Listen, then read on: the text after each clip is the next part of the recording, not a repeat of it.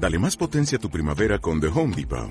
Obtén una potencia similar a la de la gasolina para podar, recortar y soplar con el sistema OnePlus de 18 voltios de Ryobi desde solo 89 dólares. Potencia para podar un tercio de un acre con una carga.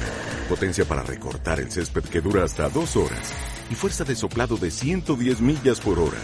Todo con una batería intercambiable. Llévate el sistema inalámbrico OnePlus de 18 voltios de Ryobi. Solo en The Home Depot. Haces más. Logras más. Estás escuchando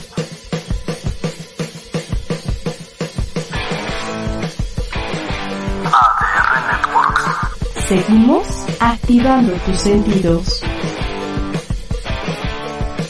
Para vivir mejor, la mejor guía para tu bienestar, salud, belleza, pareja, estilo de vida y mucho más, con Irene Moreno y su equipo de expertos. Para vivir mejor. Comenzamos.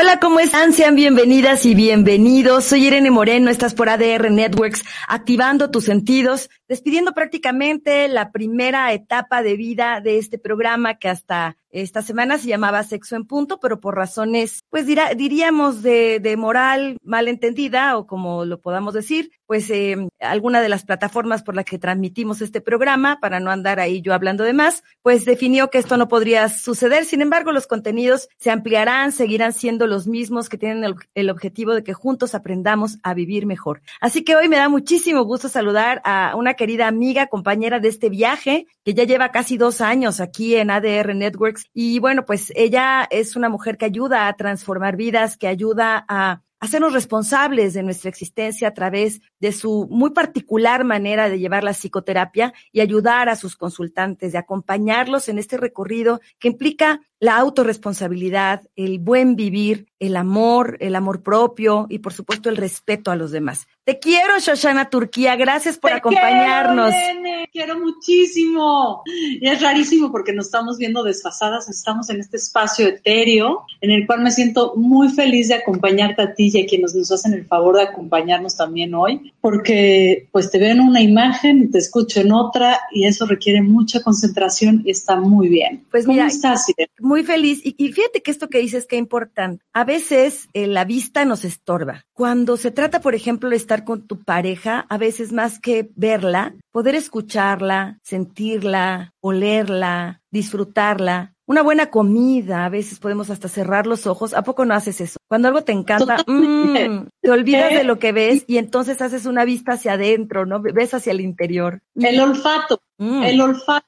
El olfato está muy mal tratado en esta sociedad contemporánea. El olfato es el último sentido en apagarse. Imagínate lo rico que es oler a tu pareja y sus distintos olores a lo largo del día, a lo largo de los ciclos del año. Es maravilloso, no podemos perdernos esa experiencia. Tienes razón, la vista nos, nos este, estorba un poco y por eso ya quité la imagen desfasada y ahora nos escucharemos como en la radio de los viejos tiempos. Me encanta, me encanta, porque finalmente eso es lo que hacía la radio de los viejos tiempos, permitirnos echar a andar algo que de pronto hemos apagado y es la imaginación. Con la imaginación podemos ir a lugares, podemos visitar otros planetas, podemos conocer a quien se nos dé la gana, podemos ser quien nos dé la gana, podemos realmente construir una realidad paralela con el solo hecho de permitirnos esta exploración. Y hoy tú vas a entrar con un tema que me parece fascinante y que nos cuesta mucho trabajo hablar y que tiene que ver con las fiestas también que acaban de pasar, las festividades, las celebraciones en nuestro México, que tienen que ver con los días de muerte. Y hablamos de la muerte de manera así divertida, pero no nos atrevemos a abordarlo a veces ni siquiera con nosotros mismos ni con nuestra familia respecto a cómo quiero morir y mis derechos para morir bien. Si viví bien,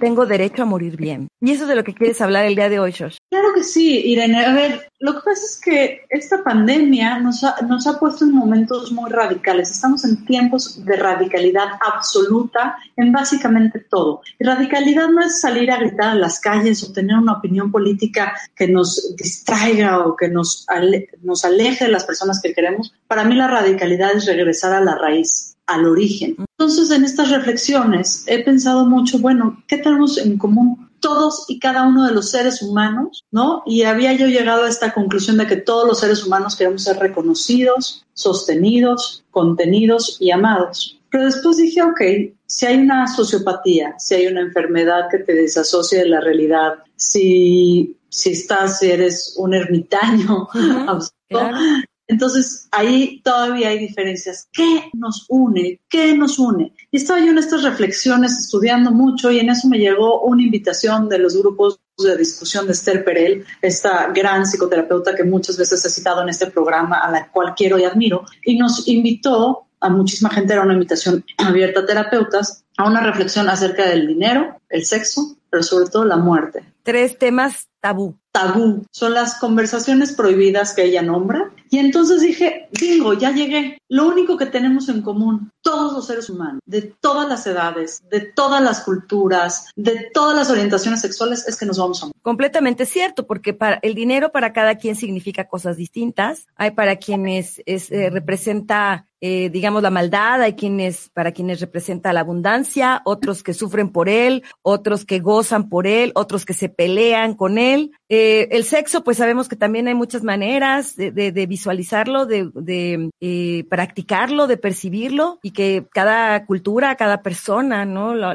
lo, vive de manera diferente, pero la muerte es algo que nos va a llegar sí o sí a todos indefectiblemente a todos. Y entonces eh, decidí participar en ese foro de discusión y cuando me hiciste la amable invitación junto con Chucho de participar con ustedes en este programa innombrado todavía, que no lo podemos bautizar ni nombrar de ninguna manera para los de nadie, dije, es el tema perfecto, es el tema perfecto y quisiera invitar a quienes nos escuchan a esta reflexión. Tenemos tanto miedo de nombrar la muerte que entonces no podemos ejercer el verbo que tú mismo utilizaste para iniciar este programa, no podemos imaginarla. Tenemos tanto miedo a la pérdida de la vida que se nos olvida abrazarla realmente en su completud. La muerte es parte esencial de la vida no se puede escribir algo vivo sin saber que se va a acabar. Entonces, es absurdo mantener este tabú de decir, no, esto es pérdida, esto es doloroso, esto es triste, esto no lo quiero saber, ¿no? Obviamente no, no estoy aquí eh, fomentando el suicidio de nadie, ni la eutanasia, ni otras medidas radicales de terminar con la vida. Al contrario, hoy más que nunca traigo un discurso de amor a, a la vida, a la pulsión del presente, pero sobre todo también en la conciencia de la elección. Mucho hemos discutido, querida Irene, en este espacio, que el amor, la libertad y la felicidad son elecciones. Y me di cuenta que si no consideramos a la muerte dentro de estas elecciones, nos estamos perdiendo la mitad de la película. A ver, e-, esto quiero que me lo, que me lo expliques, porque no hay opción, o sea, no podemos decidir si morirnos o no porque vamos a morir. ¿Vas a morir? ¿En qué sentido podríamos elegirlo? Bueno, el qué no se puede elegir porque te vas a morir, ¿no? Lo que sí puedes elegir es qué vas a hacer de aquí a que te mueras, ¿no? Y hay una diferencia en estar muriendo y estar muerto. Y en esa diferencia todavía hay muchas elecciones o pequeñas elecciones que hacer. Había una canción, ¿no? Vivir muriendo. Exacto. Entonces imagínate ahora sí que, muerto en vida es otra de estas cosas que se dicen. Es alguien que a lo mejor tiene tanto miedo de morir que no se da el permiso de vivir. Exactamente. Y nos da tanto, no nos da tanto miedo el hecho de estar muertos como el proceso mismo de la muerte. Sí, exacto. Y ahí sí hay elecciones. Es decir, la única forma, tú también como terapeuta sabes cómo se termina con la ansiedad o el miedo enfrentándote. Lo que pasa es que yo no te voy a hacer una exposición directa a la muerte, no, no soy el ángel de la muerte, al contrario. Este, lo que estoy diciendo es expongámonos a la fantasía de cómo queremos que ese espacio llegue. Entonces, el qué, pues ya vimos que no es lo mismo morirte planeado que no planeado. ¿Con quién? quiénes queremos que nos acompañen y quién no queremos que nos acompañen, ¿no? ¿Cuándo? Está abierto a discusión. ¿Cómo? Y sobre todo, ¿para qué? ¿Para qué voy a planear el hecho de cómo me voy a morir? Yo creo que la única respuesta es para vivir mejor. En, esta, en este ciclo de conferencias en el cual estado participando, hay una gran mujer que me tiene completamente asombrada y les recomiendo muchísimo buscarlas en redes sociales. Se llama Sierra Campbell. Sierra Campbell nos explica que existen las dulas, que en español son las parteras, son estas personas que bañan el nacimiento. Bueno, ella propone una nueva profesión en la cual les prometo amigos que en unos, en unos meses me empezaré a profesionalizar y me voy a volver de las primeras mexicanas en, en, en entrarle al tema de lleno y sin miedo y con mucha profesionalización y mucho amor para mis pacientes y para mis clientes, que es la dula de la muerte. ¿Cómo hacemos esta planeación, este ritual de salida? Tú como sexóloga lo sabes increíble. Hay un ritual de entrada al acto sexual y hay un ritual de salida. Hay un ritual de entrada a la vida. ¿Por qué no vamos a planear nuestro propio ritual de la muerte? Completamente. Eh, quiero hacer aquí un stop, porque efectivamente, culturalmente hablar de la muerte pareciera que es de mal gusto, pero curiosamente en nuestra cultura mexicana y a raíz de la película Coco, eh, mucha gente entendió, ¿no? Digo, qué bueno que, digo, qué triste que tenga que venir del extranjero, pero qué bueno que finalmente rescatan esto, que es eh, recordar a nuestros muertos es una manera de mantenerlos vivos, celebrar y entender que van a otro lugar, que no se acaba la existencia, que vas a existir de otra forma mientras te recuerden, pues implica saber que tengo que dejar un buen recuerdo, porque eh, quizá no haga yo un descubrimiento que cambie el mundo, pero sí puedo hacer eh, lazos que unan a las siguientes generaciones que vienen en mi pareja y no la destruyan destruyan, perdón, en mi familia y no destruyan esa, esa relación o esa entidad o esa identidad. Entonces tiene que ver cómo, cómo vivo para saber cómo muero y, qué, y qué queda después. Exacto, estás hablando del, del legado. Este, esto es bien importante, Irene, porque cuando tú hablas del ritual de muertos en México, siempre es el otro el que se muere, siempre es el otro al que recuerdo, siempre es el otro en el cual deposito esta, esta acción de morir, ¿no? Pero poca gente se atreve a hablar de su propia muerte. A mí me encantaría que un día de noviembre, en lugar de celebrar nada más el Día de los Muertos, organizáramos a nivel nacional el Día del Testamento en Vida, que es, el mes, que es distinto al mes del Testamento en septiembre, porque es solamente la herencia económica patrimonial. Hablando también del legado emocional, espiritual, pero sobre todo la planeación de mis últimos años de vida. Querida Irene, nunca antes en la historia de la humanidad hemos registrado tanta longevidad como nuestros tiempos. Es la primera vez que históricamente comunidades completas tienen más viejos que jóvenes o que niños. Es, yo estoy viviendo, la, la perspectiva de vida que yo tengo es por lo menos el doble de lo que vivió mi bisabuela. Mi bisabuela murió antes de los 45 años. Yo si sigo comiendo bien y me cuido y hago un poquito de ejercicio y sigo platicando con mis amigos, que eso es fundamental y ahorita hablamos también de eso, quizá viva hasta los 90. Sí, mal me va. Si sigue avanzando la tecnología, es muy probable que yo llegue a los 110, 15 años. Wow, es cierto, es cierto. Y entonces, pero tenemos que considerar ciertas cosas. ¿Estamos envejeciendo? Cierto. ¿Estamos envejeciendo cada vez con mayor dignidad? Cierto. este, con mayores cuidados y mayor conciencia del proceso? Cierto. Pero lo que también es cierto es que la demencia es quizá uno de los aceleradores más rápidos de la muerte, como la, entendida la vida como la capacidad de elegir. Es decir, una vez que entra la demencia, no podemos seguir tomando decisiones y les tengo una pésima noticia. Cada cuatro segundos en el mundo alguien es diagnosticado con, con, demencia. Es decir, es muy probable, por estadística, que tú, que yo y que mucha gente que nos está escuchando hoy, lleguemos a un punto de la vida donde no nos vamos a acordar ni quiénes somos nosotros mismos que el cuerpo siga funcionando perfecto, que las rodillas, te pueden poner una rodilla mecánica, una bocinita en el oído para que escuches mejor, mejores lentes, operarnos las córneas, incluso podrán hacer eh, órganos en, tercera, en impresoras de tercera dimensión, lo que tú quieras. Pero todavía no hemos descubierto cómo mantener el cerebro joven. Hay formas de elongar su juventud, pero no mantenerlo siempre joven. Y entonces yo digo, ok,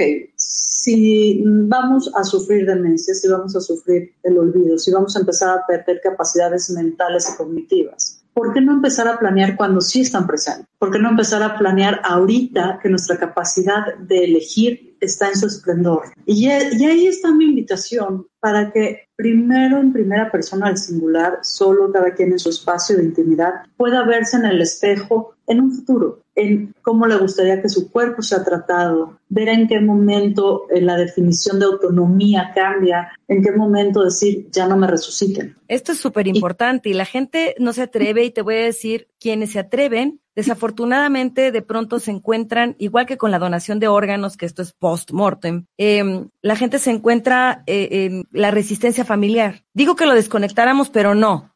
Y entonces tienes ahí una persona que había elegido y había eh, dejado este, este mensaje claramente a la familia de si ya tengo que depender de un respirador o ya verdaderamente estoy en un estado vegetal, por favor, no quiero estarme sosteniendo en una vida de ese, de esa mala calidad. pero bueno, creo que esto también tendría que ver con derechos que tendrían que quedar establecidos en un documento que permita que se cumpla con esa, eh, con esa promesa o con ese deseo. Tenemos que, por un lado, hacer muchas reformas legales. La Ciudad de México es pionera en el país a nivel nacional en muchos temas de la muerte digna, aunque nos falta mucha legislación todavía de por medio. Pero lo que sí podemos hacer en corto es la comunicación. Y les tengo una propuesta de cómo, hacer la planeación. Es decir, una vez que sepamos, hay muchísimas herramientas en línea y yo me daría la tarea de buscar recursos en español porque casi todo está en inglés. Está en una etapa todavía de mucha formación, está toda esta escuela de pensamiento, eh, porque de repente nos volvimos más longevos. O sea, no es algo que teníamos referente.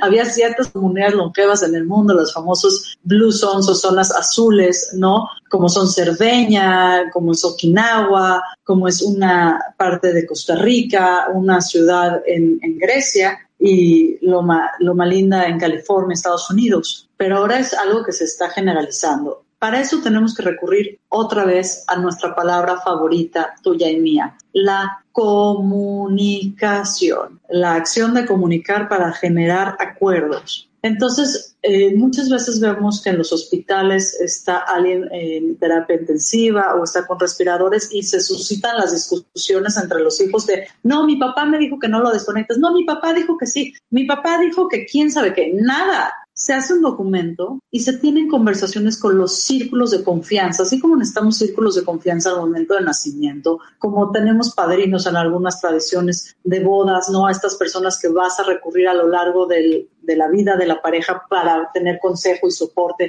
cuando la vida se ponga difícil, pues también hay que tener una red de apoyo que, que pueda acompañarnos en nuestra muerte. Porque además, querida Irene, eh, en esta reflexión se une el tema de los adultos eh, mayores. Tuve la oportunidad de platicar con una gran amiga nuestra que es Concha León Portilla, y ella me decía, espérame, Shosh, es que no podemos seguir confundiendo los adultos mayores de los 60 a los 100 porque son 40 años de diferencia. Claro, tiene que haber una nueva clasificación. Mi abuela, que murió de 98 años, alguien le dijo, ¿y qué siente de estar ya en el otoño de su vida? Dijo, no, que otoño, ya estoy en el invierno más frío que te puedas imaginar, ¿no? Y en realidad, pues sí, tenemos que encontrar una nueva definición de esta vida tan prolongada donde pues igual, ¿no? Tienes una etapa de los 80 a los 110 que cómo vamos a llamar, cómo lo queremos vivir. Hay gente que está cansada de vivir, Shoshana. Yo en esta pandemia me he encontrado con gente relativamente joven que me dice, no, yo llegar a los 80, te hablo de personas de 50, 60, yo por favor, o sea, ya, esto por mí ya estoy listo. Mira, aquí por ejemplo, eh, Miguel Muñoz nos dice, ¿cómo planear una muerte digna? Yo digo que tengo miedo es a morir lentamente, los apegos no me preocupan, ya estoy listo.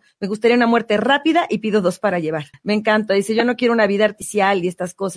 Pero bueno, hay gente que se cansa de vivir. Hay gente que dice, ya por mí que se acabe hoy y ya bye. Hay gente que se cansa de morir a todas las edades y eso está eh, muy ligado con la depresión y los cuadros depresivos, que el burnout y la sobreexplotación de nuestra sociedad contemporánea, que es tan exigente sobre el cuerpo, sobre el alma, sobre el mente de las personas y que sigue erosionando a través de esta aflicción. Y por eso yo te hablo tantísimo de la famosísima disciplina de la felicidad que ya hemos platicado aquí. ¿Quién está cansado de vivir? ¿Quién pierde el propósito? ¿Quién pierde el para qué? Yo te digo, a esos que están cansados, mándamelos a terapia. Vas a ver cómo en tres meses encontramos su propósito, porque, porque la vida es movimiento, querida Irene. Cuando de mover, entonces empieza el proceso de depresión. Es como las llantas de los coches que llevan muchos años estacionados, van perdiendo aire. Bueno, el cuerpo humano también es un sistema de presiones. Tenemos el oxígeno y otros vapores y otros eh, aires que están dentro de nuestro cuerpo y también tenemos una presión de los fluidos dentro de nuestro cuerpo. Y yo digo que cuando esto se empieza a descompensar, todos tenemos depresiones. Entonces la gente que dice, tengo 60, ya me quiero morir, ya, ¿para qué voy a llegar hasta los 80? Ni me menciones los 100, es muchísimo. Yo diría que nos diéramos la oportunidad de explorar una vida dentro de la vida. Es Amo esto que estás diciendo, una vida dentro de la vida. De pronto sobrevivimos, ahí estamos. Comemos, desayunamos, cenamos, dormimos, despertamos, trabajamos, comemos, desayunamos, cenamos, dormimos. Podemos tener sexo eventualmente, ah, más o menos medio placentero, etcétera, pero es como pues estar nada más porque dices, bueno, pues aquí estoy, ni modo de, no, ahora sí que ya, ya vine. Porque le tenemos mucho miedo al dolor, porque empezamos a caer en esta zona anestesiada, como dice B.J. Miller, que es otro gran, gran autor que se los recomiendo. Pues tenemos tanto miedo del dolor que empezamos a anestesiar nuestros sentidos. Ahora no puedes anestesiar un solo sentido, se anestesian todos. Claro. No puedes anestesiar a través de ansiolíticos y antidepresivos una emoción específica, se van anestesiando todas. Ahora, si vivir es percibir, y si la vida, como dice B.J. Miller, y que lo voy a citar yo creo que de aquí al día que me muera porque me encantó lo que dice, dice, vivir es un acto estético, ¿ok? Es decir, es un acto de percepción del cuerpo, para el cual no necesitamos ni conocimiento previo ni tiempo de preparación. Ay, mándanos por favor este datos de este maravilloso autor y qué libro nos recomiendas, porque no es que un libro pueda realmente hacer el trabajo de la terapia, pero muchas veces es tan inspirador que nos da, nos ayuda a dar pasos hacia un lugar mucho más saludable, mucho más feliz y eventualmente buscar una ayuda profesional como lo que tú haces eh, con tus pacientes que a veces llegan sin tener un propósito en la vida y que dicen, no sé qué hago aquí. Y entonces en este afán eh, ya les escribí ahí en el, en el chat. del Facebook los nombres y si no, me pueden consultar con muchísimo gusto. Hablamos de estos y otros temas como más cerquita y más en privado. Eh, hay que quitarnos la anestesia. Nosotros nos ponemos esta anestesia, esta privación de lo sensorial y de lo emocional porque le tenemos mucho miedo al dolor. Irene, tenemos que aceptar de una vez y por todas que el dolor es parte fundamental del proceso de la vida. Lo que no es fundamental para el proceso de la vida es el sufrimiento. Y ahí está la verdadera trampa. Tenemos mucho miedo a que nos duela, pero el, dolor es un indicador de que estamos vivos. El sufrimiento es otra cosa, es la elongación de, ese dolor más allá del tiempo y del espacio necesario para recibir el mensaje que nos está mandando. Y que prácticamente estamos ahí de manera voluntaria, ¿no? Hay quien dice que el sufrimiento es algo voluntario. Dicen, el dolor es inevitable, el sufrimiento es voluntario. Yo me quedo sufriendo porque a lo mejor fui, me dolía horrible la muela, me la sacaron. Ya se acabó el dolor, pero qué tal que yo te digo, no, qué horror, Shoshana, fue espantoso. No sabes el peor dolor que tenía en mi vida y ahora yo sin muela, imagínate, nadie me va a querer porque la muela era básica en mi vida. Y no, y todo, ¿Y qué tal si cambiamos la muela por el discurso de los senos? Uf. Con una mujer que se encuentra una bolita y decide no operarse o decide no recibir tratamiento porque no vaya a perder sus senos y acaba muriéndose. O por el miedo que le da de que lo que se descubra eh, sea cáncer. Y bueno, pues no se te va, no, no vas a evitar que esto suceda si no vas al médico, todo lo contrario. Entonces, Estoy, voy entendiendo todo esto que me dices, eh, cómo a veces actuamos en sentido contrario de lo que pareciera que queremos. Quiero vivir, sin embargo, mis acciones me llevan a una muerte prematura o a una, a una vida en dolor y sufrimiento constantes. Hay, hay que tomar decisiones, Ira. Es decir, hay que preguntarnos si esto que estoy haciendo lo estoy haciendo para vivir o para sobrevivir.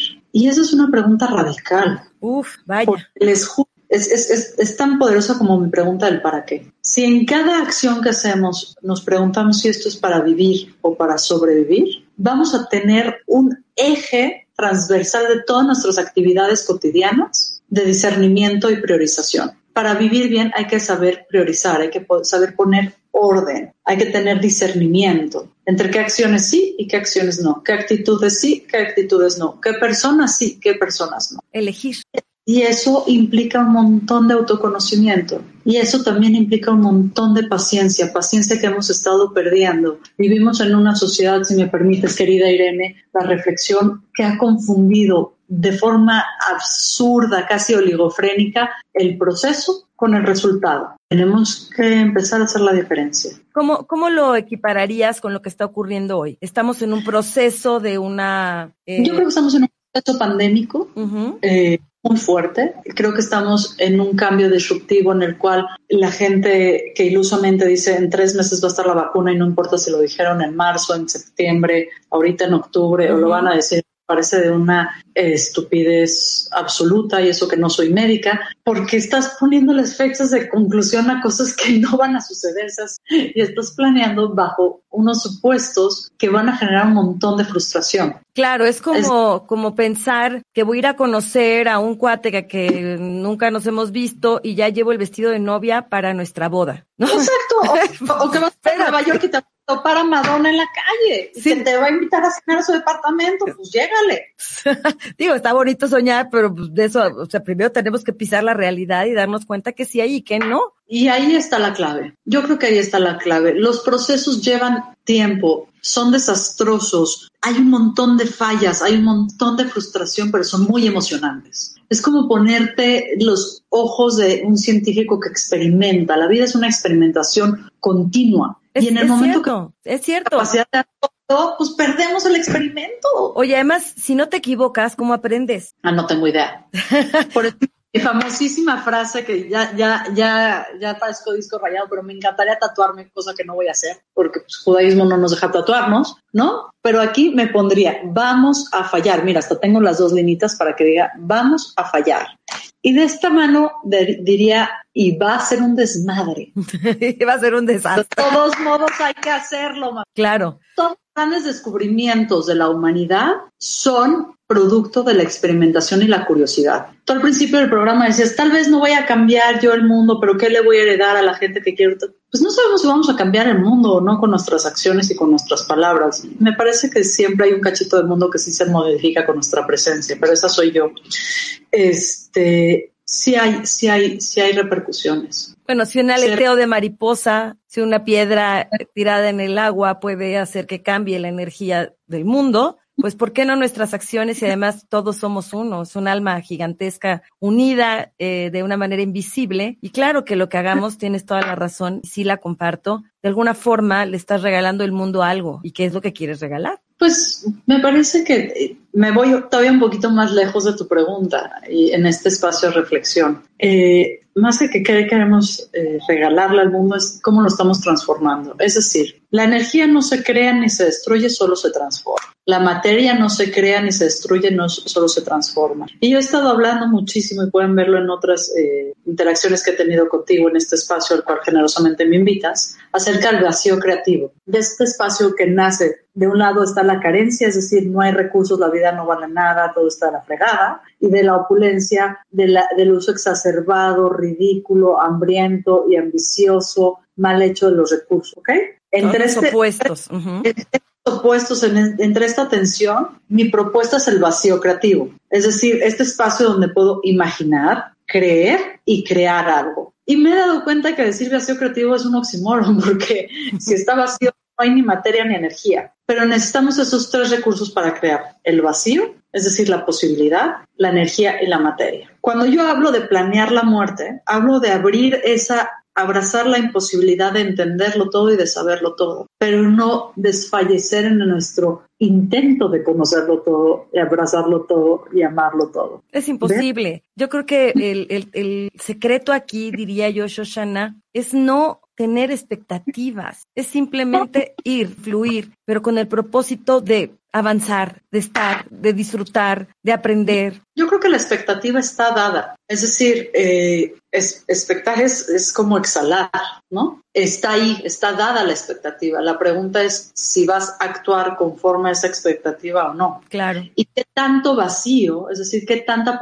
posibilidad, qué tanto espacio vas a dar para que las cosas no salgan como las tenías pensadas. Es decir, cuánto espacio le vas a dar a la frustración y en lugar de hacer berrinche vas a aprender de esa situación. Voy a poner un ejemplo muy, muy básico. Le voy Venga. a preparar a mi pareja una cena sorpresa. Okay. Y hago todo divino. Y entonces yo ya me imaginé, bueno, yo me pongo hasta negligé, ya me lo imaginé a él diciéndome, amor mío, qué maravilla, teniendo una sesión de sexo impresionante, ¿no? Cómo esto nos va a unir y mañana vamos a despertar oyendo los pajaritos. ¿Y qué crees? Llega tarde, de malas, me dice que es alérgico a los camarones, que como no me acordé, este, le ofrezco vino, se lo toma y se queda dormido y entonces yo ya en realidad voy a tener una grandísima frustración, me voy a super encabronar y en lugar de que sea esto una divertida, eh, eh, digamos, eh, noche de aprendizaje, se vuelve una noche de frustración, enojo y furia. O, o camino B, que es ahí donde yo digo, alto, la vida es una experiencia estética y tenemos capacidad de elegir. El alias señor se queda dormido con su encabronamiento. ¿Y qué pasa? ¿Tienes el vinito ahí? Sírvete una copa.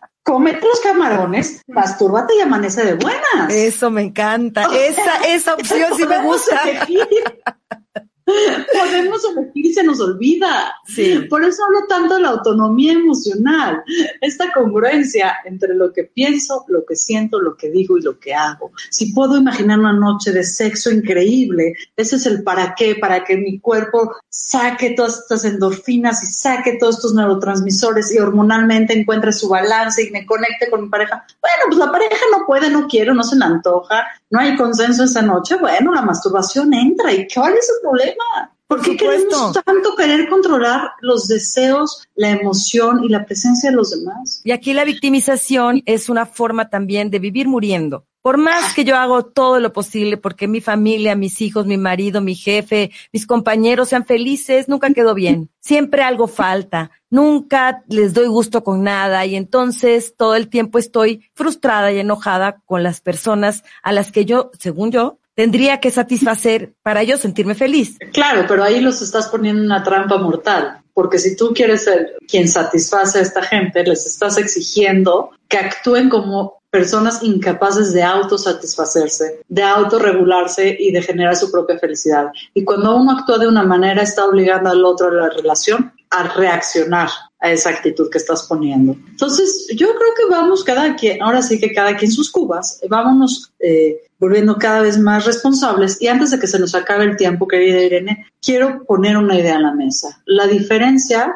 entre la eutanasia y la muerte digna, porque son dos cosas completamente distintas. Cuéntame, ¿cuál es para ti esa diferencia? Mira, la eutanasia es cuando le dices al médico, sabes que ya no hay nada que hacer y el doctor decide lugar, hora y casi casi costo de la consulta en el cual te van a inyectar el veneno para que quedes. Sí, como si fuera una cesárea, vas tal hora, tal día. Ah, Al día y pues, ahí de una vez te vendo el paquete todo, completo con toda la cremación y hasta te contratamos a las plañideras. Práctico. Hay, hay mucha discusión, ahí hay mucha discusión porque entonces, ¿cómo aplicar las, leyes- las leyes de eutanasia a personas que, por ejemplo, no pueden tomar sus propias decisiones, a personas eh, que tienen alguna discapacidad física, biológica o cognitiva o un problema de salud mental, etcétera, etcétera, etcétera? Sí, sería un derecho en una persona sana mentalmente y que tenga estas facultades para tomar esta decisión tan impo- importante, pero sí todo lo que hay legalmente alrededor de esto lo hace muy complicado. Y entonces está la solución de la muerte digna, esta planeación de la vida y por lo tanto también de la muerte como parte de la vida, eh, donde tienen que reunirse ciertas características para poder acceder a este elixir de la muerte, a este veneno. Lo primero sería que la enfermedad fuera terminal, ¿no? Sí, claro, que no haya opción de que Ya no sobrevivas a esto. O sea, yo, pienso en mi abuelita. El último año de su vida perdió casi todas sus facultades cognitivas, tuvo un cáncer terrible, Dolor. con unos dolores y no se acordaba ni, o sea, a la única que no olvidó creo que fue a mí, ¿no? Eh, y tuvimos una conversación maravillosa que hubiéramos podido tener un año antes con menos, menos sufrimiento, eh, pero además los costos emocionales y económicos para el resto de la familia. Sí, totalmente. ¿no? Esta fantasía de que vamos a elongar la vida y somos inmortales es una estupidez. Entonces, primero, que la enfermedad sea terminal, que ya no haya manera de curarlo y que eso lo dictaminen dos médicos por aparte de dos sistemas de salud, digamos, que no estén coludidos, ¿no? Dos, revisar que no sea una depresión mal diagnosticada. Es decir, la gente que quiera acceder a la muerte digna, hay que revisar muy, muy, muy bien a través de análisis terapéuticos y psicológicos que no sea una depresión que no se ha atendido. En el caso, por ejemplo, de lo que tú mencionaste, los sesentones que dicen, ay, güey, a mí no me digas llegar a los 80, no puedo pensar ni siquiera llegar a los 65, ¿no? Ujú, ujú. Que está- y además, amigas y amigos, la depresión hay que tratarla, por favor, porque es acumulativa. Y no es Y de no- échale ganas. Y no se cura sola. Dejémonos de tonterías. Y los antidepresivos, queridos amigos, sin terapia tampoco funcionan. Entonces, chocho sin acción, olvídenlo. Entonces, segunda cosa es que no sea una depresión maltratada. Tercera es que no haya presiones externas de familiares, corporativos o socios que estén presionando la muerte. Claro. Si todas esas características se dieran, ¿por qué no podríamos acceder con nuestro médico de confianza y que nos diera la dosis que necesitamos para dormir en paz? Que además así decimos que descansa en paz, ¿no? Y elegir quiénes nos van a acompañar, cómo nos van a acompañar. ¿Qué, ¿Qué iluminación va a tener el cuarto donde vamos a morir? ¿Qué olor vamos a tener al momento de nuestra muerte? ¿No? Qué música vamos a escuchar. Es decir, si la vida eh, se define como un acto estético de la percepción de nuestros sentidos, ¿por qué en el momento de la muerte no podemos tener esa decisión? ¿Por qué la mayoría de las personas dicen, yo lo único que no quiero es morir en el hospital? Porque además huele horrible. El sonidito del pip, pip, pip, pip, pip. Imagínate que es lo último que escuches. Sí, claro. Y tú Y morir estar con el olor a ¿Por qué? acompañada de tu familia, escuchando música clásica o la que a ti te guste. O, o tecno, ¿qué importa? Sí, lo que a ti te gusta. Ajá, claro, claro, claro. Había una lo- película de Akira Kurosawa, ¿te acuerdas? Que hablaba de esto, de que la gente podía elegir a determinada edad, eh, te- porque tenía que haber una edad. Así estuvieras en perfecto estado de salud, es la diferencia de lo que tú estás comentando. Y esto era una imposición gubernamental. No se trataba de que la gente decidiera hacerlo, sino que se le imponía. Lo único que sí tenía que llegar y escoger efectivamente qué video en una pantalla querría estar viendo vos, que playa, sol, arena, mar o qué, y, o un artista de televisión, qué música, qué aroma, y entonces simplemente se dormían. Claro, esto era una imposición, no era de que la persona se quisiera morir, ¿no? sino de esto se trataba, claro. Pero era una cuestión de tipo económica y política. Pero mi- mira lo más interesante de esto. Ahí te lo impone el Estado, te lo impone, y la sociedad accede y en lugar de hacer una revolución en contra o rebelarse, accede, ¿no? A acatar las órdenes de las autoridades. En esta propuesta que yo estoy haciendo y que se hace por, por muchos expertos en el mundo de forma cotidiana, ¿sabes cuál es el el- la estadística? La gran mayoría no compran el medicamento y no lo consumen. Se queda en la intención y en el momento no, no se atreven a hacerlo. La mayor parte de la gente, no es que no deciden cuándo es un momento óptimo, pero la mayoría de la gente recibe mucha paz espiritual, emocional y psicológica en el momento que les regresas la, la elección. Aquí, por supuesto, Shoshana, tú hablas de personas que han tenido ya también un proceso, un proceso terapéutico de acompañamiento para la toma de esta decisión. Y por otro lado, el que, algo que a mí me parece también fundamental, haber dejado todos los asuntos resueltos. Oigo todos los chismes de José José y que si Sarita y que si el hermano y que si Anel y que si, no, que si dejó el, el, el, este, el testamento, que si no lo dejó, que si a nombre de quién estaban. O sea, hay una serie de cosas que también tenemos que ser conscientes de orden práctico, que todas las personas tendríamos que dejar listas, porque además, qué padre que puedas tú elegir el momento de una muerte digna, pero a veces la muerte no te avisa. Y no tomar las, las pertinentes eh, decisiones previo a esto me parece también un acto de gran irresponsabilidad. Esta estúpida idea de vivir como si nunca fuéramos a morir, yo no sé en qué momento nuestra cultura se volvió tan estúpida. La verdad, no lo entiendo, Irene. Eh, hay que planear qué pasa con las cuatro autonomías, regreso a lo básico, qué pasa con tu economía, de quién va a ser los recursos, servicios o deudas, ¿no? Que tengas en ese momento. Me parece un acto de amor increíble, un amor propio y un amor hacia los demás, el que el testamento sea claro, ¿no? ¿Cuántas personas no buscan venganza a través de sus testamentos, ¿no? Y dejan a cuatro hermanos que se odian unidos en todos los negocios, por ejemplo. O, dejan a un hermano con todo y a los demás olvidados y entonces el odio contra el hermano y todos contra el hermano o un hermano O- excluido. ¿O cuántas personas no tienen enfermedades crónicas degenerativas larguísimas? Y cuando se mueren resulta que la casa familiar que lleva tres generaciones está intestada y ahora hay que hacer un juicio que requiere un montón de dinero, Eh, Así es. ¿no? Eh, me parece eh, completamente absurdo el no tener nuestros asuntos económicos organizados. Segunda autonomía, la autonomía emocional. Dice Miguel Muñoz que cuáles son las cuatro autonomías, económica, emocional, erótica y espiritual. Miguel, puedes encontrar toda esta información en mi página web con muchísimo gusto. ¿Cuál es tu página? Eh, ¿Cómo te encuentran? www.shoshanaturquía.com, así como está mi nombre ahí en el Facebook, así, shoshanaturquía.com, y ahí hablo de las cuatro autonomías y la transformación radical, etcétera. ¿Cómo vamos a dejar nuestros vínculos? Ya sea si nos morimos en 120 años, Irene, o nos morimos mañana. Así es. La pregunta que todas las personas al momento de morir, en todas las culturas, la pregunta que más se repite en el mundo al momento de la muerte es, ¿amé y fui amada? Fin. En todas las culturas, Irene. Fíjate. Hay unos internacionales fundamentales eh, que pueden consultar también con los autores que les estoy platicando, donde esa es la pregunta central. Entonces, como tengamos hoy nuestras relaciones afectivas, es como vamos a vivir el resto de nuestra vida y es así también como vamos a morir. ¿Cuántos hombres adultos mayores no son violentados por su familia porque 20 años antes fueron el ojete violador? Uf.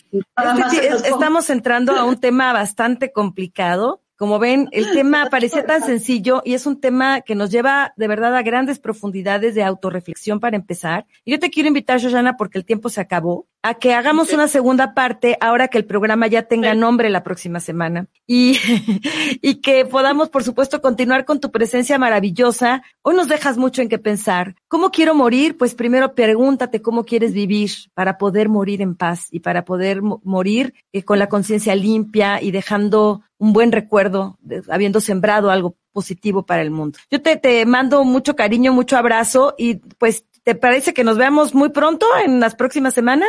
Tú invítame, yo sabes que siempre que ustedes me extiendan una invitación, yo vengo feliz, no a cabina desde casa esta vez, pero enamorada de lo que haces, del gran trabajo de comunicación que haces, qué importa cómo lo nombremos. Tu esencia es fundamental para la comunicación de este país, Irene, y para la libertad de ideas y de debates. Y yo siempre agradezco que en tus micrófonos podemos haber voces disidentes, que tengamos nuevas propuestas y que tú siempre nos abraces, nos contengas y nos celebres.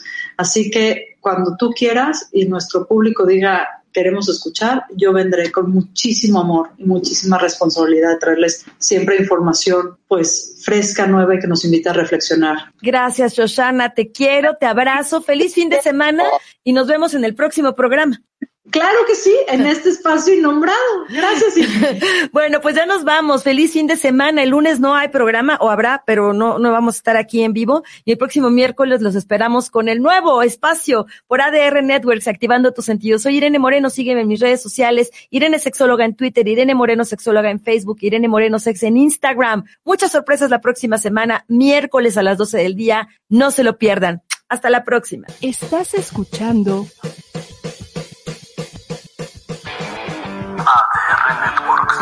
Seguimos activando tus sentidos.